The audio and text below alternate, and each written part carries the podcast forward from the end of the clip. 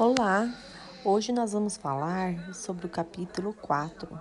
Este capítulo ele aborda o assunto sobre localização e espaço geométrico.